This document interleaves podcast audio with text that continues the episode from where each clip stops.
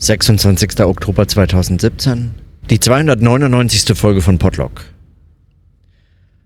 Für mich hat der, der Weg zur Subscribe 9 heute schon begonnen. Also was heißt schon? Vermutlich äh, sind schon manche längst unterwegs. Äh, alle zum Beispiel, die per Pferd kommen oder so. Und ähm, und das heißt, ich bin heute in einer langen, langen Autofahrt auf dem Weg zunächst nach Nürnberg und dann morgen weiter nach München. Und auf dieser, auf dieser Fahrt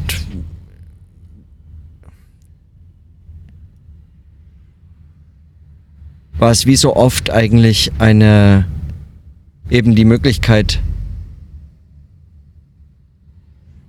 die Möglichkeit, einen Podcast zu hören und über so Verschiedenes nachzudenken, was in den letzten Tagen und äh, Wochen ich so notieren konnte. Unter anderem auch die Frage nach nach dem Erzählen als Form wissenschaftlicher Reflexion oder wissenschaftlichen Arbeitens, dem Sprechen als Form wissenschaftlichen Arbeitens.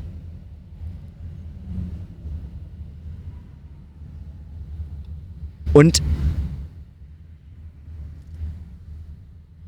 ich habe bei der Gelegenheit ein Interview gehört von Slavoj Žižek,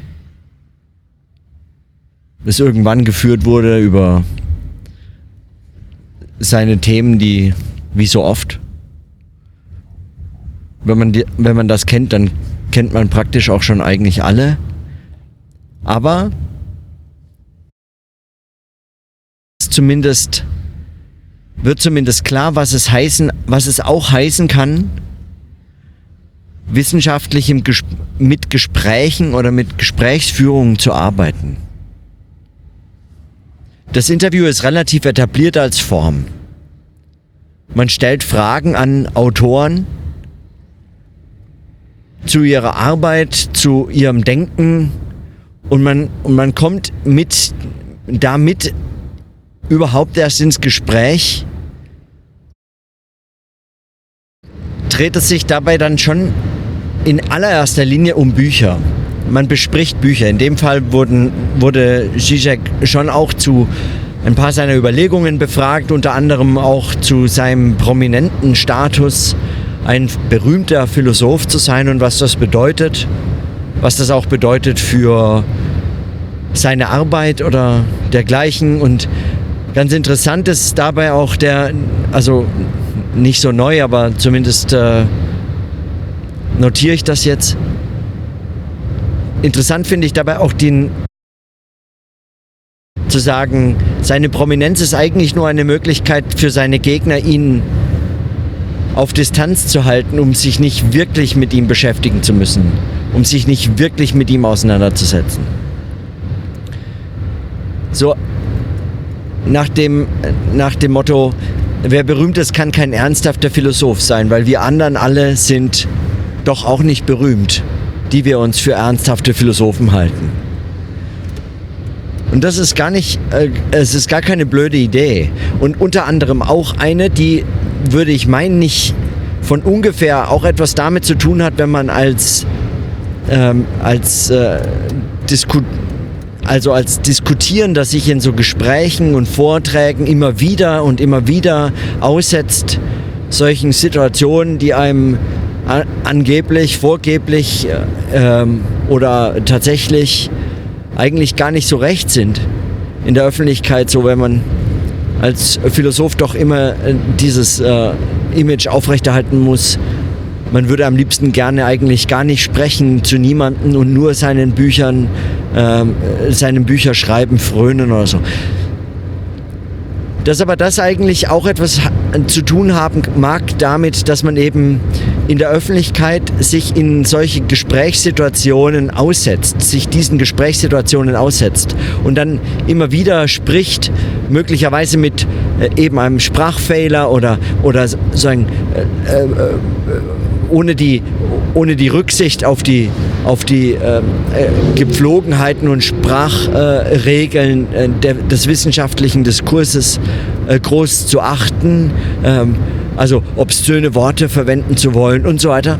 Äh, also all diese, diese Formen äh, der Sprache zu pflegen, die einen dann aber immer wieder rauswerfen aus einem solchen wissenschaftlichen Diskurs. Und dass dann eigentlich die Frage, inwiefern dann so ein Interview trotzdem noch eine Art des, äh, des, der, der Wissenschaft, des wissenschaftlichen Textes sein kann. Und wie so eine Brücke schlägt zwischen geschriebenen Texten und, und gesprochenen Texten. Also zwischen der zwischen dem zu, zwischen einem Sprechen und einem Schreiben, wenn man zumindest noch über Bücher spricht. Und sich zu überlegen, wie das, ob das eine Form von Diskussion ist mit Autoren und Autorinnen, wenn man sie einfach befragt, wenn man sie fragt, was sie denn, wie sie das denn denken, inwiefern das nicht also warum das eigentlich nicht öfter praktiziert würde. Man, man bekäme doch oft in solchen Interviews und in, in, in solchen Gesprächen doch ein, ein sehr viel, möglicherweise einen sehr viel direkteren Zugang zu dem, vielleicht gar nicht verraten. Oder was die geschriebenen Texte anders äh, formulieren müssen aufgrund eben schriftlicher Gepflogenheiten. Und man könnte sich fragen, ob diese Art des direkten, sagen, des, dieses, dieses, des, des sprechenden Austausches, der, der Diskussion, des, des Gesprächs eben, ob das nicht deshalb auch eine Möglichkeit der, der kritischeren Kritik bietet. Der kritischeren Kritik für oder einer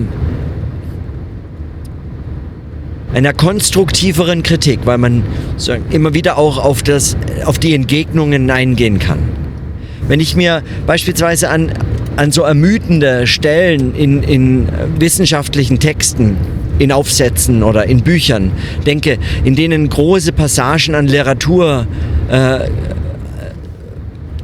zusammengestellt wird, in so einer Zusammenschau, State of the Art oder so. Ja, also ein Stand der Forschung. Wie viel angenehmer es wäre und wie viel zugleich wie viel interessanter, weil man sagen nicht einfach nur wiedergeben müsste, was man könnte in einem Gespräch das einfach nochmal neu entwickeln. Ja, also was das auch für eine Leistung wäre, wenn man das, wenn man solche Arbeiten in Gesprächen statt in äh, statt in ermüdenden Übersichten, in solchen seltsamen Texten erzwingen würde.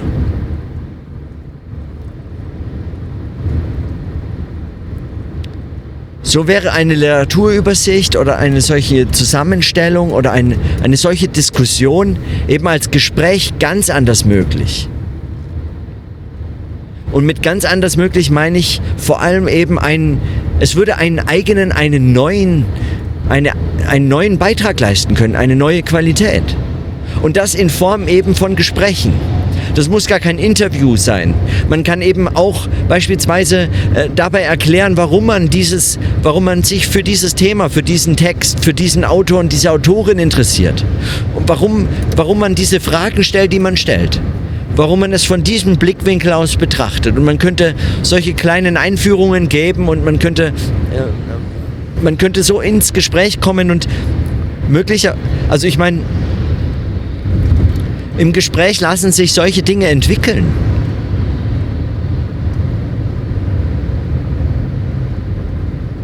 Das wäre interessant. Also das wäre sehr viel interessanter als nochmal ein, eine Buchzusammenfassung oder nochmal eine Rezension oder nochmal einen äh, Stand der Forschung zu lesen. Irgendwo von irgendwem aus irgendeinem Blickwinkel oder auch aus keinem, weil einfach dieses Format schon so standardisiert ist, dass es letztlich egal ist, in welcher Arbeit dieser Stand der Forschung geschrieben ist. Äh, der Blickwinkel ist, äh, den, den liest man aus diesem Stand der Forschung praktisch kaum noch raus, weil es darum nicht geht.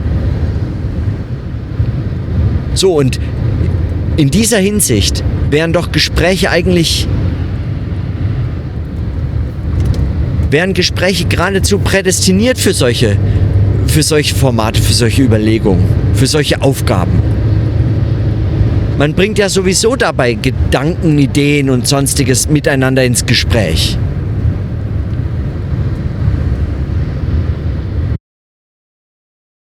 Habe ich den Eindruck, also wenn, wenn Zizek zum Beispiel antwortet auf äh, die Frage, was man denn jetzt nun lesen solle, wenn man schon interessiert wäre an dieser Art des Denkens und seiner Philosophie und so, was man lesen solle, dann empfiehlt er seine philosophischen Bücher. Zumindest seit neuestem äh, empfiehlt er diese. Also er empfiehlt sein Buch zum Ereignis und er empfiehlt sein Buch äh, The Absolute Recoil, der absolute Gegenstoß.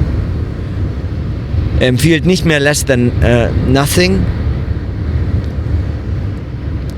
Aber das schon auch aus, der, aus dem Problem heraus, dass äh, Gespräche mit ihm selten dann tatsächlich philosophische, selbst philosophische Texte sind, sondern man befragt ihn eben als einen prominenten Denker, als einen öffentlichen Intellektuellen, als ein, als ein äh, Enfant terrible oder so. Man, man befragt ihn eben nicht kritisch in einem Gespräch ein Denken entwickelnd oder Fragen entwickelnd und Antworten ermöglichend und, und sozusagen Neues äh, dabei entstehen zu lassen.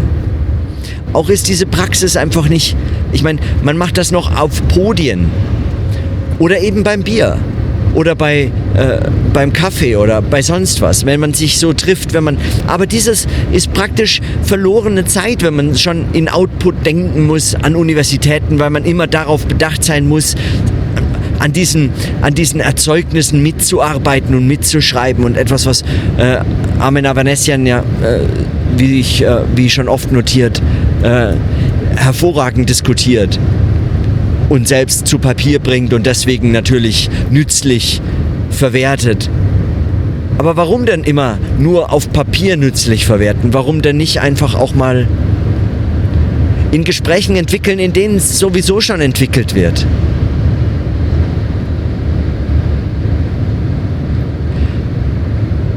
Ich glaube, ich, ich wäre mehr für, für solche Ich wäre mehr für solche Kaffee-Gesprächssituationen. Und zwar nicht als ein, ein Paper vorbereitende Gesprächssituation oder so, sondern als, ein, als, ein ernsthaft, als eine ernsthafte Arbeit, als ein ernsthaftes Dokument dessen, was man wissenschaftliches Arbeiten nennt, als ein ernsthaftes Dokument wissenschaftlicher Erkenntnis Arbeit, Arbeit an der Erkenntnis. Weil warum nicht? Warum eigentlich nicht?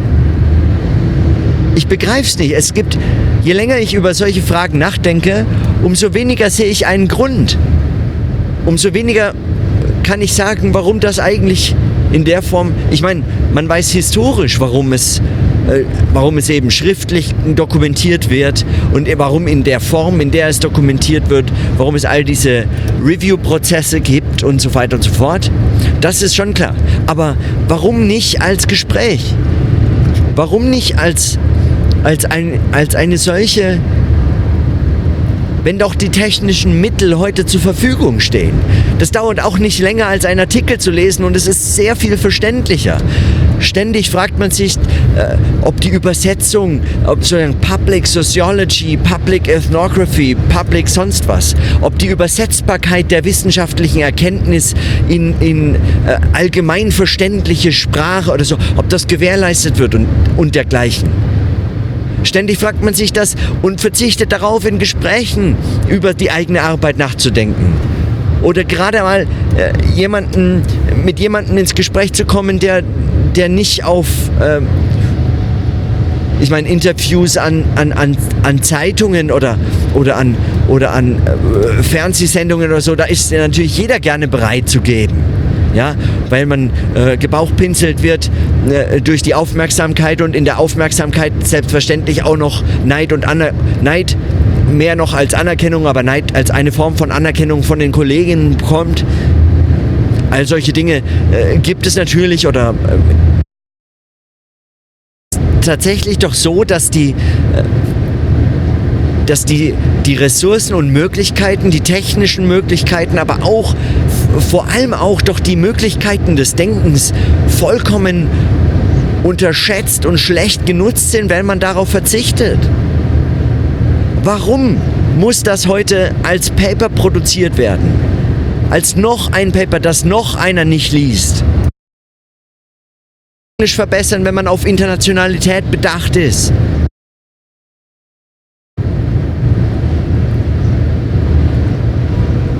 Ist mir ein Rätsel. Und wenn man solchen Interviews zuhört, dann, dann merkt man auch, ich meine, es ist, wenn dann überhaupt letztlich eine Form von Zitierbarkeit oder so, aber das ist doch absurd. Also zitierbar ist das doch alles. Man kann auch Minuten angeben.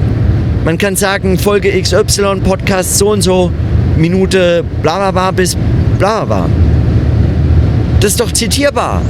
Das kann man wörtlich zitieren. Das kann man auch paraphrasieren, das kann man nachhören, man kann den Link äh, reinsetzen. Das ist, äh, das wäre alles möglich. Und, und wenn man dann noch dazu das weiterdenkt und äh, wiederum zitiert in Audio-Files, in, in einer Audiobearbeitung oder in einem, in einem selbst wieder in einem Gespräch, wenn man das dann wieder so zitiert. Wörtliche Zitate direkt einblenden. Man kann sie einbinden als Audiomaterial. Man muss sich dann überhaupt nicht mehr fragen, wie das zu machen wäre.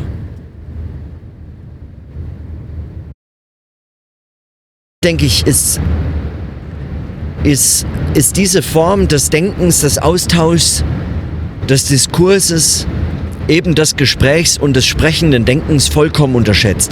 Von den erkenntnistheoretischen Implikationen, von den Formen, methodischen Reflexionen und so weiter mal vollkommen abgesehen. Oder davon kann man natürlich nicht vollkommen absehen, aber schon allein, schon allein in dieser Hinsicht ist das unterschätzt. So,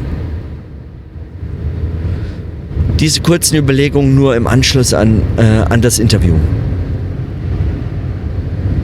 Und damit will ich es heute belassen. Morgen dann geht es äh, weiter nach München und ich hoffe, ich weiß noch nicht, wann ich zu meinen Notizen kommen werde.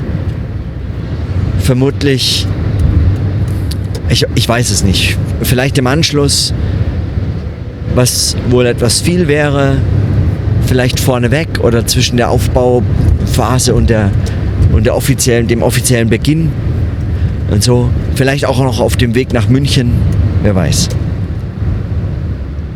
In diesem Sinne auf jeden Fall erstmal bis morgen.